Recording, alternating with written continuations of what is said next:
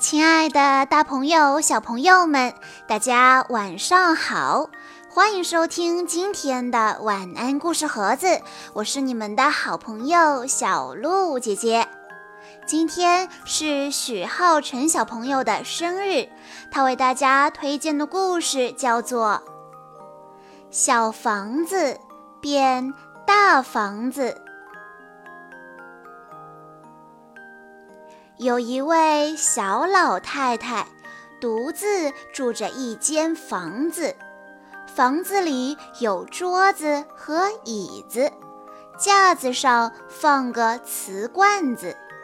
她对聪明老先生发牢骚：“我家地方真是小啊！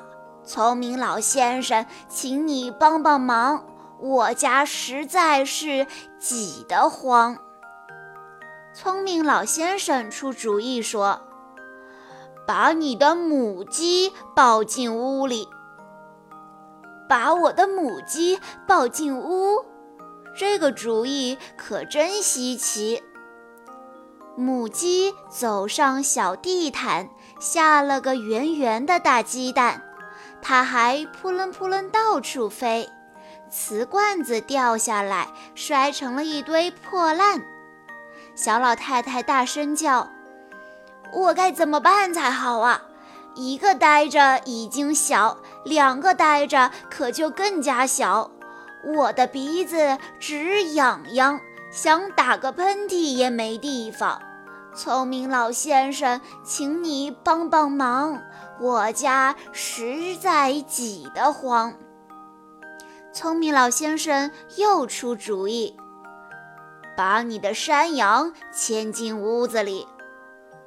把我的山羊牵进屋，这个主意真稀奇。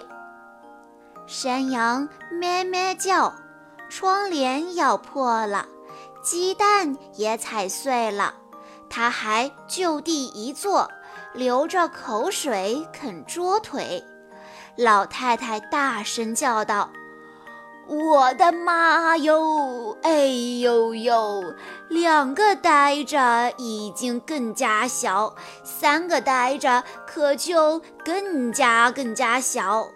母鸡啄山羊，山羊身上有跳蚤，我的房子挤得不得了。聪明老先生，请你帮帮忙，我家实在挤得慌。聪明老先生出主意说：“把你的小猪推进屋。”把我的小猪推进屋，这个主意真稀奇。小猪一进屋就把母鸡追。他还打开食品柜，看见好吃的就塞进嘴里。小老太太大声叫：“求求你们停下，好不好？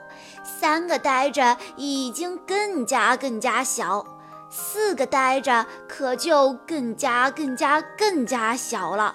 连食品柜里的小猪也都赞成我的话。”我的房子小得太可怕了，聪明老先生，请你帮帮忙，我家实在挤得慌。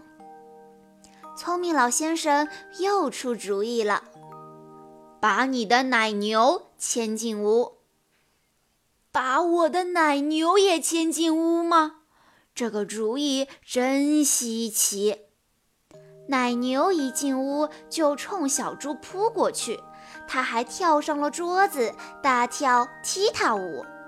小老太太大声地叫：“我的天呀！哎呦呦！四个呆着已经更加更加小。”五个呆着，那就一团糟了。我已经烦得不得了了，想把头发都扯掉。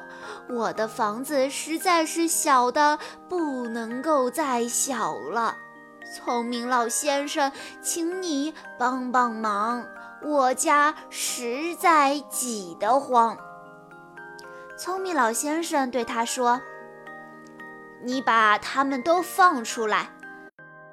小老太太有些不明白，全部放出来，那不就和原来一个样了吗？